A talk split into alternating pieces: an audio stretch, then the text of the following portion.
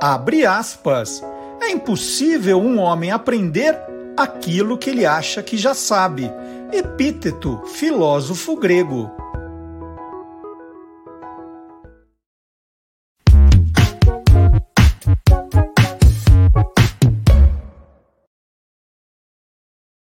Olá, curioso! Olá, curiosa! Começando mais uma edição do Tô Lendo, o livro que mostra o lado curioso dos livros, dos autores, dos ilustradores, dos checadores, dos revisores, dos designers, dos capistas, dos livreiros e também dos leitores. Um programa que fala do livro de um jeito diferente, mas como todos os programas de livro, que nós queremos é estimular o seu gosto pelas letras, pela literatura, pelas grandes histórias.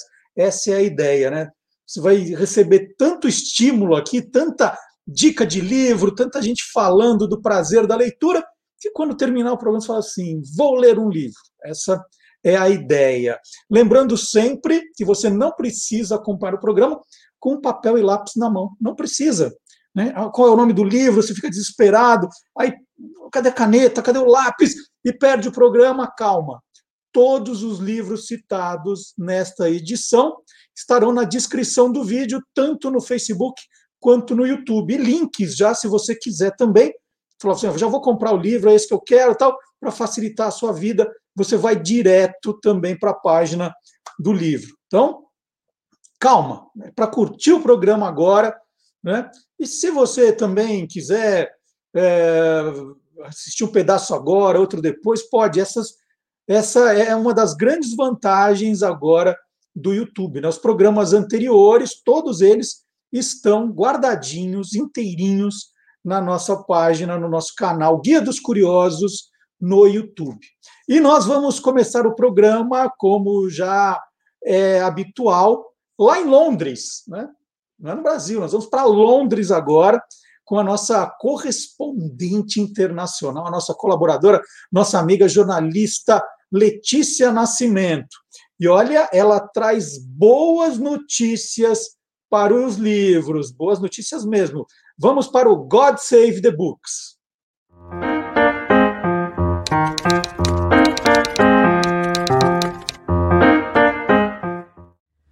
Passada, saiu aqui no jornal uma matéria sobre o aumento das vendas de livros durante a pandemia.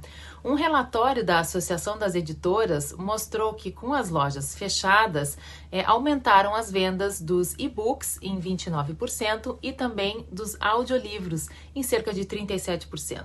Outro ponto positivo do lockdown foi o aumento das vendas de livros de autores negros, provavelmente impulsionados pelo movimento Black Lives Matter. Em junho do ano passado, pela primeira vez, autores negros britânicos estiveram no topo da lista dos mais vendidos. Foi o caso de Bernardine Evaristo, que atingiu o primeiro lugar com o romance Girl, Woman and Other. E na parte de não ficção também, com a autora Reni Ed Lodges no topo com o livro I'm No Longer Talking to White People About Race. Também foi um bom ano para os autores que já morreram. Clássicos como Guerra e Paz, Dom Quixote e Ana Karenina tiveram aumento nas vendas em mais de 50%. Outro setor que também cresceu foi o de livros de culinária e jardinagem. Mas o lockdown também teve um lado ruim e, é, e esse lado foi para os novos autores. Que quem não tem o apoio das mídias ou das TVs não teve um bom desempenho nas vendas. E uma outra é, notícia interessante também foi uma outra pesquisa que uma instituição aqui do Reino Unido mostrou que as crianças, durante o lockdown, também se aproximaram mais da leitura. Como disse Hemingway, não existe nenhum amigo mais leal do que o livro.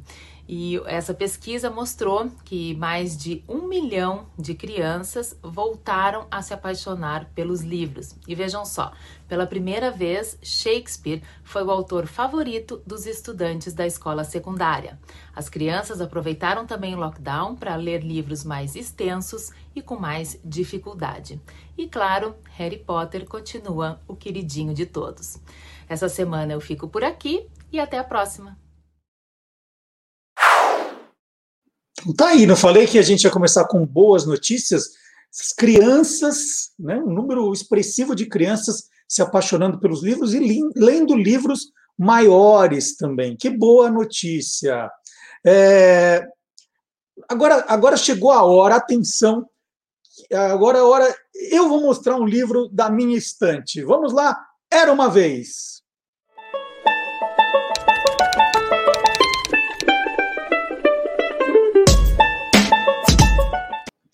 Hoje, 4 de maio, é o dia de Star Wars. Eu trouxe até o Darth Vader aqui para a gente comemorar a data, né?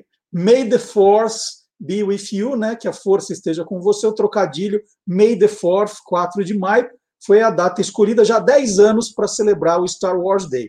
Só que nós fizemos um programa inteirinho, quase inteirinho, de Star Wars sábado passado no Lá Curioso.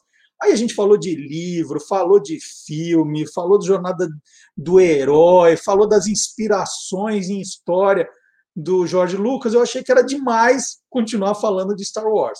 Então, se você é um Star Wars maniac, né? Você é um fã do Star Wars, não espere que eu vou tirar da minha prateleira hoje livro de Star Wars, porque aí já é over. Você vai, uh, terminando o Tô Lendo, você vai até o. Se você estiver no Facebook, vai até o canal do YouTube, ou no Facebook mesmo dá para achar. O programa de sábado passado, nós fizemos é, contando essa história direitinho. Aí você assiste e aí fica valendo pela minha dica literária do Star Wars Day. Né? O Antônio Miro, colecionador, mostrou vários livros interessantíssimos. Então, não, eu fui, fui procurar outra data. Achei aqui que o escritor americano Ernest Hemingway ganhou o prêmio Pulitzer pelo livro Velho e o Mar em 1953. O prêmio Pulitzer é um prêmio americano dado a autores eh, de trabalhos em jornalismo, literatura e composição musical. É um prêmio administrado pela Universidade de Columbia, Nova York, que tem um dos melhores cursos de jornalismo do mundo. E o prêmio foi criado em 1917 com o dinheiro do testa que o que o, o milionário Joseph Pulitzer deixou para a universidade. No testamento ele deixou para a criação do prêmio. São várias categorias em jornalismo, literatura e composição musical. Mas eu achei também no dia 4 de maio uma outra data. Em 1852 nascia Alice Liddell, que serviu de inspiração para o inglês Lewis Carroll escrever o livro Alice no País das Maravilhas, que foi lançado em 26 de novembro de 1865. Aí, como diria o professor Vard Marx, aí tem história. Né? É, o, o Lewis Carroll, ainda com o verdadeiro nome, Charles Dodgson, ele era bibliotecário na Universidade de Oxford e conheceu uma família, família Liddell, que tinha a, a, a filha do meio, né, Alice, ele conheceu ela com quatro anos. E o Charles Dodgson, ele tinha uma verdadeira paixão por fotografia e começou a fotografar a Alice e as suas irmãs, né, de criança. E o que conta é que ali, na, quando Alice estava com 11 anos, eles, eles se viam muito, né? É, Alice ouviu uma das histórias que o Charles criou para entreter, né, numa viagem de barco, ela e as irmãs, a mais nova e a mais velha. E era justamente de uma menina chamada Alice, que era a própria, que entrava no mundo subterrâneo, seguindo um coelho. E a Alice teria pedido para ele, né, ela com 11 anos, para ele escrever essa história.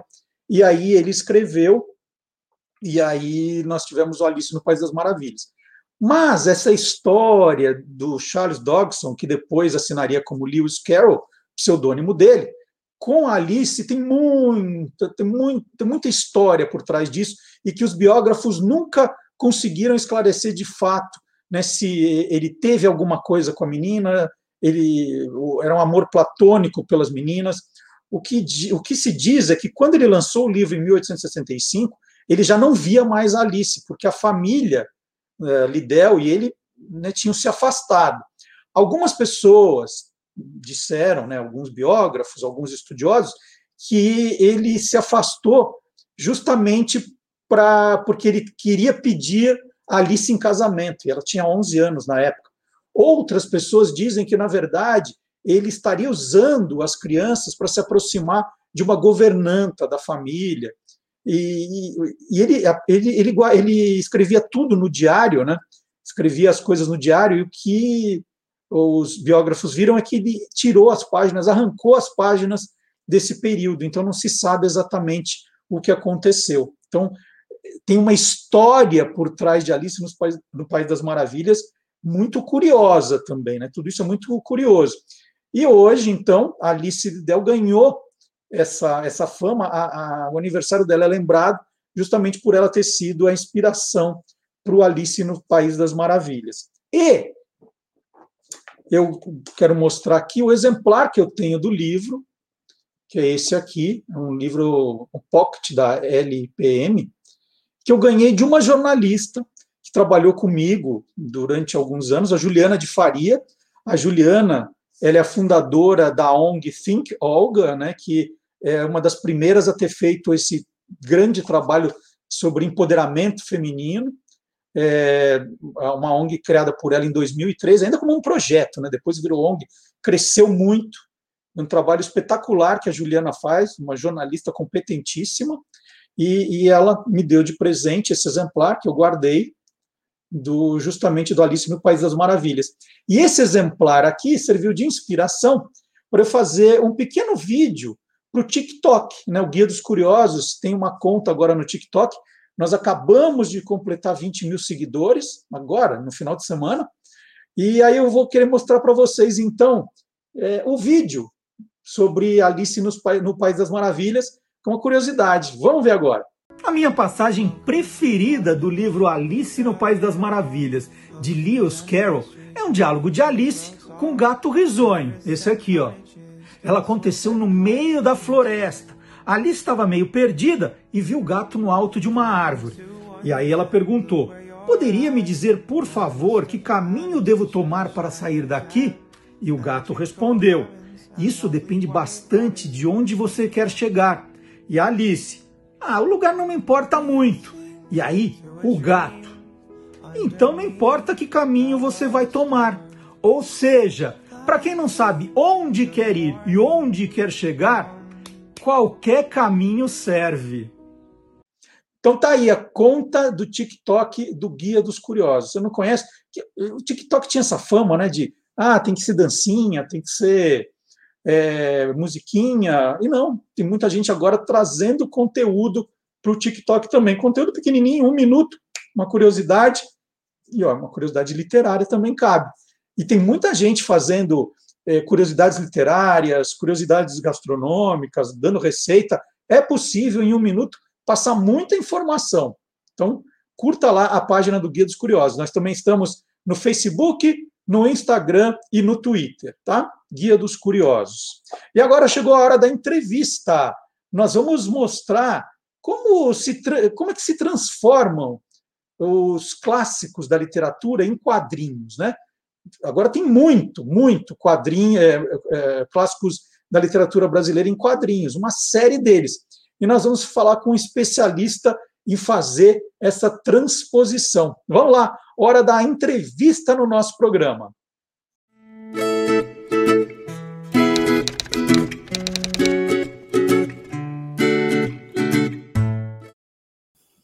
Meu entrevistado de hoje já é um velho conhecido do público do Olá Curiosos. Ali todo paramentado, ele é o senhor universo fantástico, sempre trazendo novidades aí sobre literatura, cinema, séries, sabe tudo desse universo.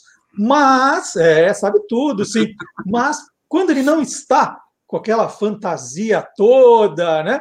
Ele é um grande editor. E eu vou apresentar agora esse lado do Silvio Alexandre. Ele tem mais de 30 anos de experiência na área editorial. deve ter começado uma criança, né? 30 anos já. Criou e dirigiu várias coleções de livros e quadrinhos. Alguns exemplos, e alguns mesmo, hein? A coleção Zenith de ficção científica e a coleção Star Trek, ambas pela editora Aleph. O selo Unicórnio Azul, da editora Mercúrio, com livros das séries Arquivo X, Conan e Jornada nas Estrelas. Foi editor executivo da Devir Livraria, especializada em RPG, né, Role Playing Game, e ficção científica, horror e quadrinhos. Foi gerente de marketing da Conrad Editora e da Pixel, empresas especializadas em quadrinhos também. E criou a coleção Ópera em Quadrinhos pela Cipione e coordenou Hamlet, da DCL, e a Luneta Mágica da Panda Books. Esse aqui é a Luneta Mágica, está aqui, do Joaquim Manuel, está aqui, e tem o nome, né? O Joaquim Manuel de Macedo, está aqui o nome do Silvio Alexandre como editor desse livro. Silvio, deve dar um trabalho fazer uma adaptação dessa de um clássico. Eu queria que você me contasse como é que, como é que começa esse, esse trabalho. Tem que pegar o, o clássico e ficar ali anotando, rabiscando, imaginando. Como é que começa um livro como esse, essa adaptação dos clássicos para os quadrinhos?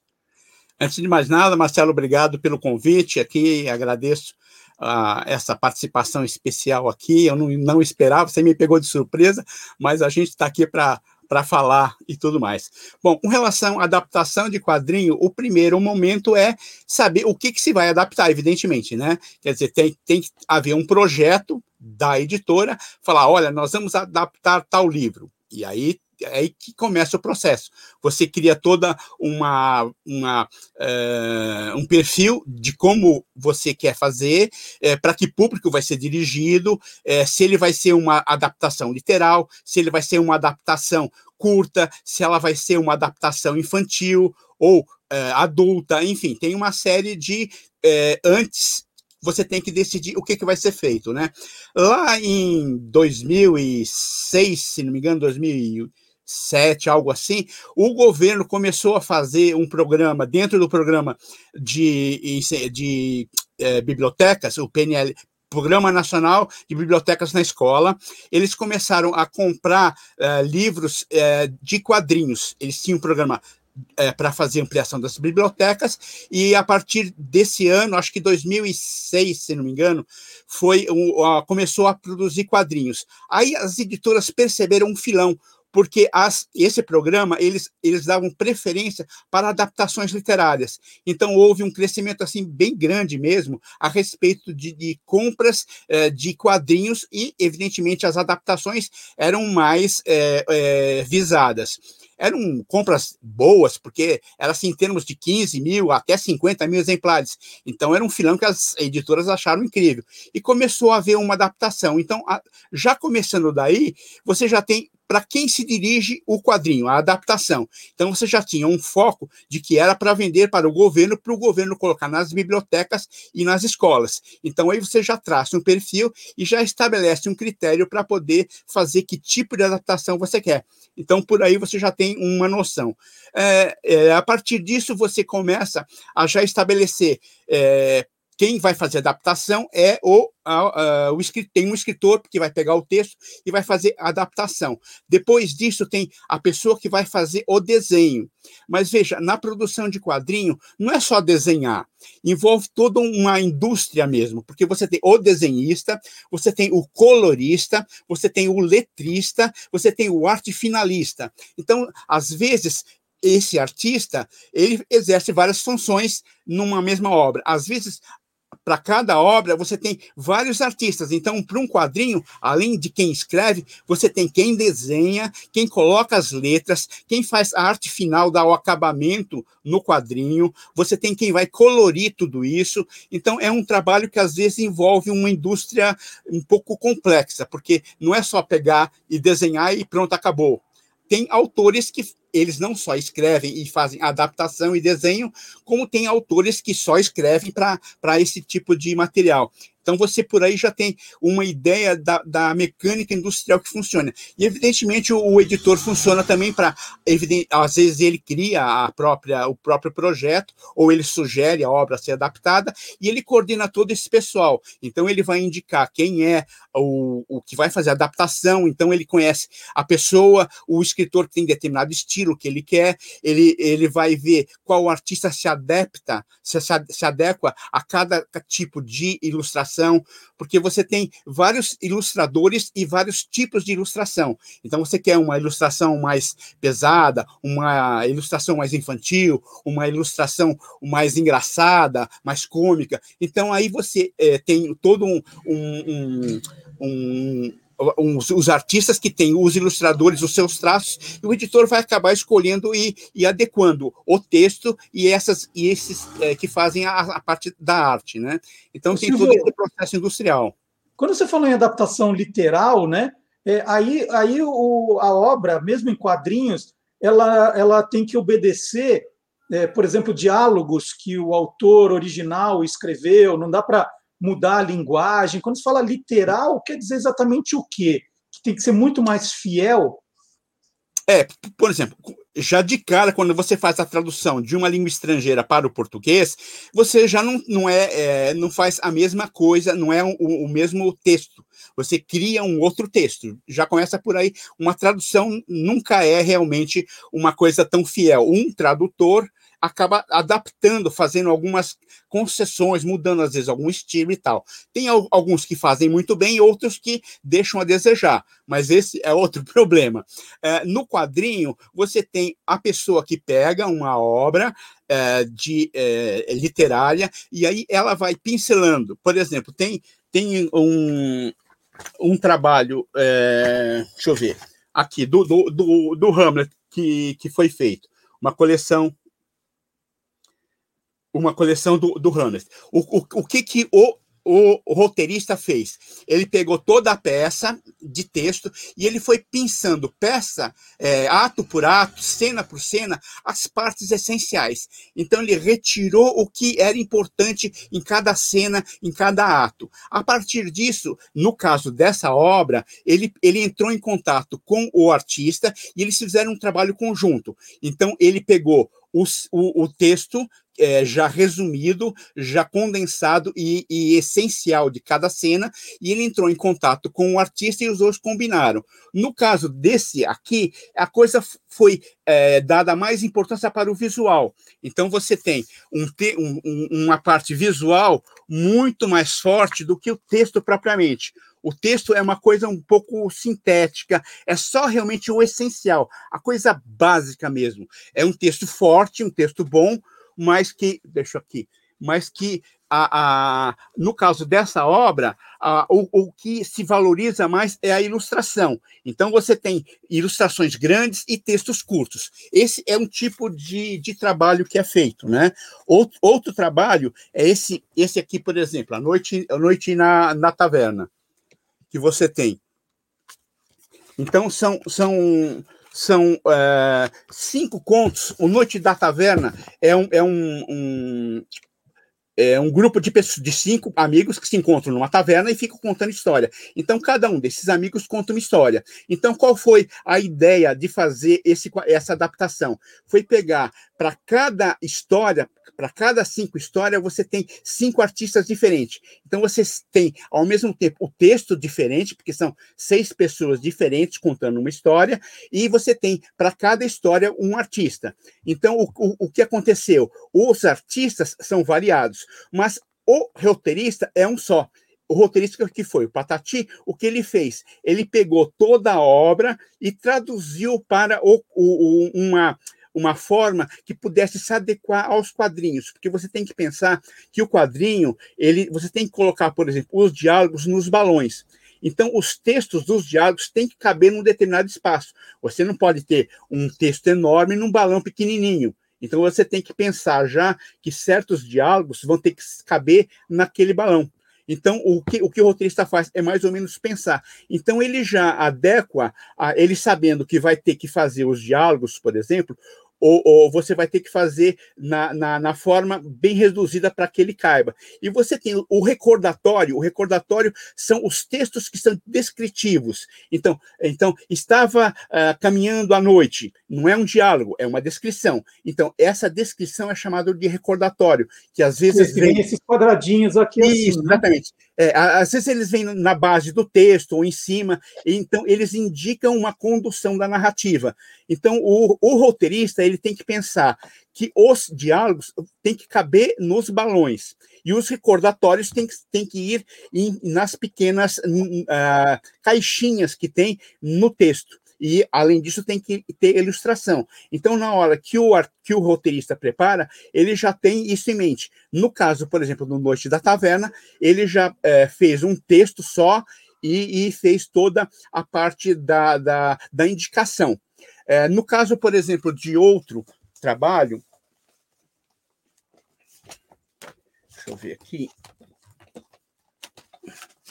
que, que foi a, a coleção ópera em quadrinhos que eu, que eu uh, criei para a editora Cipione, onde você tinha o, os libretos das obras, das óperas, transformadas em quadrinhos. Então, assim, é, a ópera, quando ela é cantada, ela tem um texto que serve de é, letra para a música que vai ser cantada. Isso se chama libreto. E os libretos, às vezes, quando você vai numa ópera, você recebe esse libreto na, na porta para acompanhar a história. Então, e, e, esse libreto, todas as óperas, eles têm, eles têm um, um libreto o, o que foi feito nessa, uh, nessa adaptação? Se pegou esse uh, libreto, no caso a Rosana Rios, e ela transformou isso numa, numa narrativa uh, de, de ação, de continuidade, porque na ópera você tem a música, você tem todo um posicionamento teatral, porque a ópera é um teatro musical, de uma certa forma, se a gente pode chamar assim. Então você tem que pegar esse libreto e transformar ele numa história de desenvolvimento desenvolvimento. Então, o que fez a Rosana Rios? Com esse libreto, ela, como já trabalha com quadrinhos, já, já é, ela conhece bem, no caso dela, ela já bolou na hora de fazer a adaptação a posição em que página iriam os diálogos. Então, o que ela fez? Ela já indicou para o artista: olha, tal diálogo vai nessa página, assim, assim, assado. Porque tem, você tem que pensar, quando você faz quadrinho, você tem que pensar na ação. Você não pode antecipar algo que vai acontecer. Por exemplo, imagina uh, o Luke descobrindo que o, que o Darth Vader é o pai dele. Você vai fazer um quadrinho. Você abre a página. Você está lendo a página da sua esquerda que a, que a, que a página que, que a página par. É, que, que, a, que, a, página par. É, se você tem na página ímpar, que é a página da direita, ele já dizendo, ah, você, meu pai, poxa, perde toda a graça, perde todo o sentido de você. Você já, a hora que você abre a página, você já descobre que ele é o pai. Como assim? Se você não leu a página que está do teu lado esquerdo. Então, você quando faz o roteiro, você tem que pensar nessas dinâmicas que existem no quadrinho.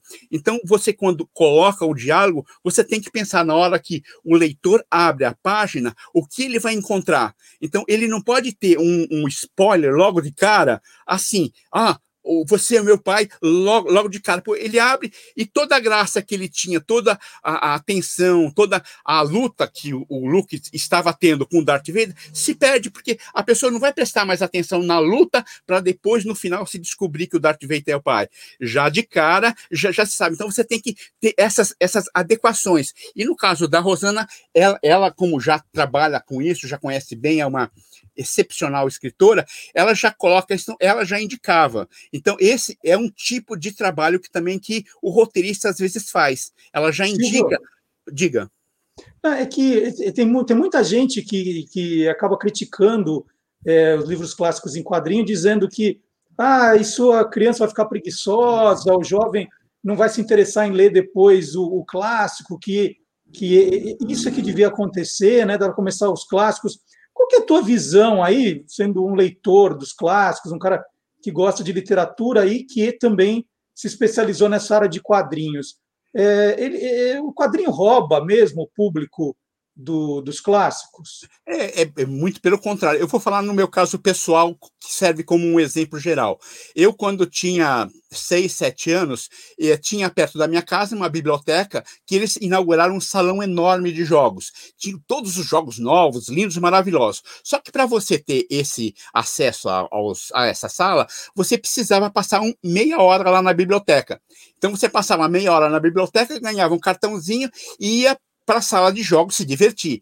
Então, eu, eu não, não sabia ler ainda. Então, o que, que eu fiz? Eu fui na biblioteca e peguei um livro que tinha figurinha, que tinha imagem. Coincidentemente, eu peguei Tintim. Então, o, e, e, eu fiquei assim maravilhado com aquele, com aquela, com aqueles desenhos, com aquelas coisas. Ficava não meia hora, às vezes ficava uma hora lendo, lendo Titim, lendo entre aspas, porque eu só sabia realmente a imagem. O que aconteceu? A bibliotecária viu o meu interesse e, e a minha atenção que eu tinha com o Tintim, e o que ela fez? Ela começou a me explicar o que eram aquelas letrinhas, o que estava dentro daqueles balãozinhos, e ela me alfabetizou lendo Tintim. Então, eu aprendi a ler por causa do Tintim, por causa de uma história em quadrinha. Então aí eu, eu já não ficava uma hora, eu ficava duas. Vezes eu passava a tarde na biblioteca, eu esquecia aquela, aquela sala enorme de jogos e ficava lá na biblioteca. Então, no caso do quadrinho, serviu para que eu me alfabetizasse. É o caso, por exemplo, que faz o Maurício de Souza muito bem. Muitas pessoas milhares, até milhões talvez, dizem que aprenderam a ler, a gostar de leitura, lendo a, a Turma da Mônica. Então, é, inclusive, começaram a, a ser alfabetizados mesmo começar a ler fluentemente lendo a Turma da Mônica. Então, o quadrinho, pelo contrário, ele tem como um, um, um instrumento pedagógico muito forte. Ele, ele pode ser ah, colocado numa sala de aula para você explicar muito bem várias coisas. O quadrinho na sala de aula é uma ferramenta pedagógica muito boa. Então, dizer que quadrinho é bobagem, é coisa é, é ruim, etc. e tal, as pessoas não sabem do que estão falando, né? Então, você tem essa parte é, é, forte que o quadrinho exerce, e no caso das adaptações, é, serve como um certo estímulo. Tem vários e vários amigos ou pessoas com os filhos que me dizem: olha, Fulano leu o quadrinho tal e acabou se interessando e vai ler o original. E isso aí é algo comum, faz parte. Você acaba é, levando uma coisa para outra, né? Então, dizer que quadrinho é, é bobagem é um,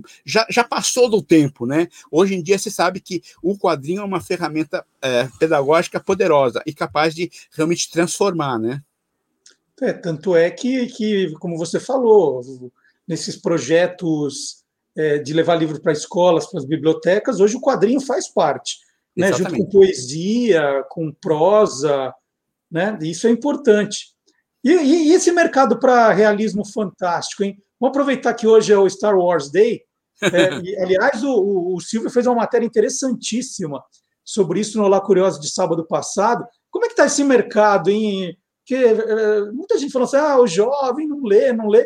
Aí sai uma dessas sagas é, e não estou falando só das grandes, do Harry Potter, do Senhor dos Anéis, falando de outros autores por aí, e vende muito, né, Silvio? É, uma, é. é uma, um gênero que, que só cresce, né? É, antigamente, por exemplo, se dizia que a literatura fantástica era um nicho, era para um grupo só de pessoas. Hoje, pelo contrário, se você vai olhar a lista de best-seller, as maiores vendas são desse tipo de literatura. Então, tem editoras que estão criando agora selos para abrigar justamente esse tipo de literatura, né? Então, é, é, é, um crescimento assim extraordinário. E no Brasil, ele não só está tá havendo uma grande tradução desses é, livros de literatura fantástica, como está havendo uma produção, ou seja, autores nacionais estão produzindo e muito fortemente esse tipo de literatura. E mais do que isso, agora as faculdades começaram a estudar esse gênero. Antigamente, estudar ficção científica na faculdade, nossa, era uma heresia, era uma aberração. Hoje você tem grupos fortes, grandes, bem estruturados, estudando a literatura fantástica. Então você, você vê que antigamente era uma coisa que era subliteratura. Não, isso coisa, isso é bobagem, não, não quero saber. Hoje, primeiro que eles fazem os, uh, as listas dos mais vendidos, se você dá uma olhada em quais os livros que mais venderam, sempre vai ter vários livros de literatura fantástica, ou seja, deixou de ser um nicho e agora é o próprio mainstream, quer dizer, já, já é a grande, a, a, o grande meio que, que existe de literatura. Você tem autores nacionais produzindo esse tipo de literatura, coisa que antes, nossa, você escrevia escondido. Ah, não, isso aqui não é literatura, não é, por exemplo, o Inácio de Loyola Brandão, que a gente conversou mu muito sobre isso.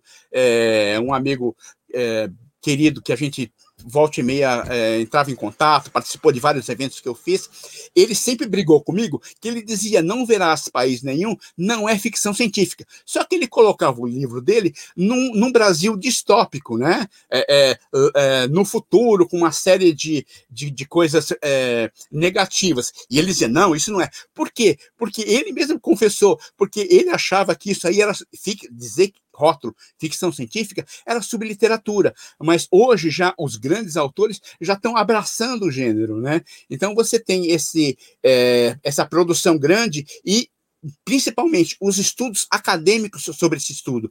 Você estuda hoje até Star Trek na universidade. É uma coisa assim impressionante. São grupos que estão pegando até é, é, literatura que antes era considerada de, de baixo nível, estão colocando e mostrando as qualidades e as possibilidades que existem. Então você vê que mudou, o perfil mudou completamente. E hoje, realmente, é muito bom investir em literatura fantástica, viu, Marcelo Duarte? É isso, é isso. Olha, foi uma delícia conversar com o Silvio Alexandre hoje aqui no Tô Lendo.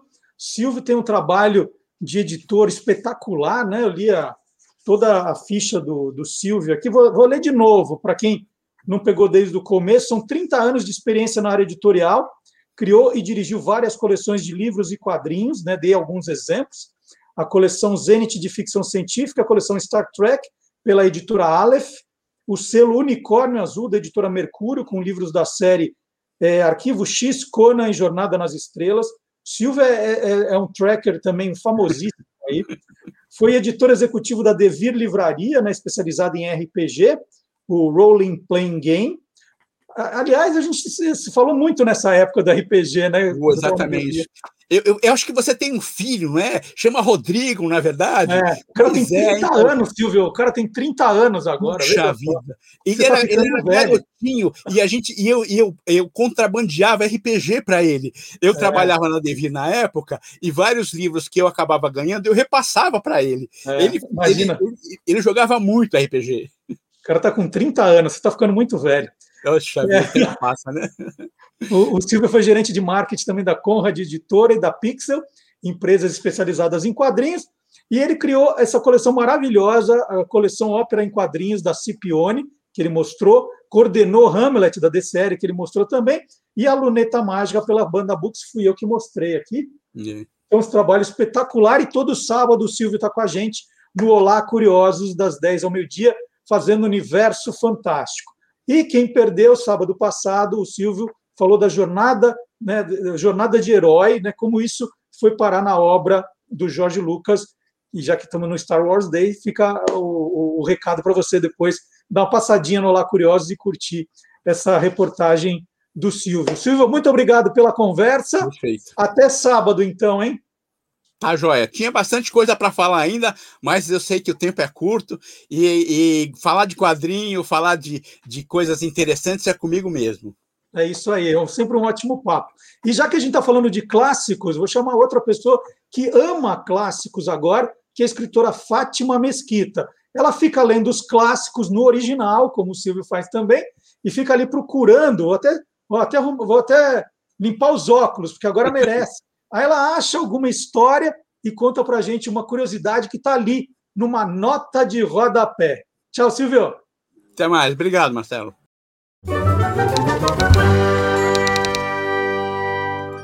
Saiu em capítulos em 1911 nas páginas do Jornal do Comércio lá do Rio de Janeiro a maior obra do Lima Barreto. Estamos falando de Triste Fim de Policarpo Quaresma. E é nesse livro que a gente vai colocar o dedo agora. O general tirou o pincenê que era preso por um trancelim de ouro e, enquanto limpava, respondeu olhando com aquele jeito dos míopes. Estou muito contente. Aí nesse trecho, a primeira coisa que me chamou a atenção foi a palavra trancelim.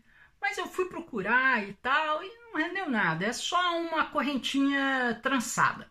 Em compensação, acendeu na minha cabeça uma lampadinha curiosa sobre a história dos óculos. Os óculos, eles começam na vida dos humanos uns 500 anos antes da tal era cristã. Quando o pessoal começa a usar, não é para melhorar a visão nem nada, mas é uma questão assim de estilo, uma questão de, de parecer importante e legal. É, depois disso, lá nos 1200, aí já na, na época dos mosteiros, né?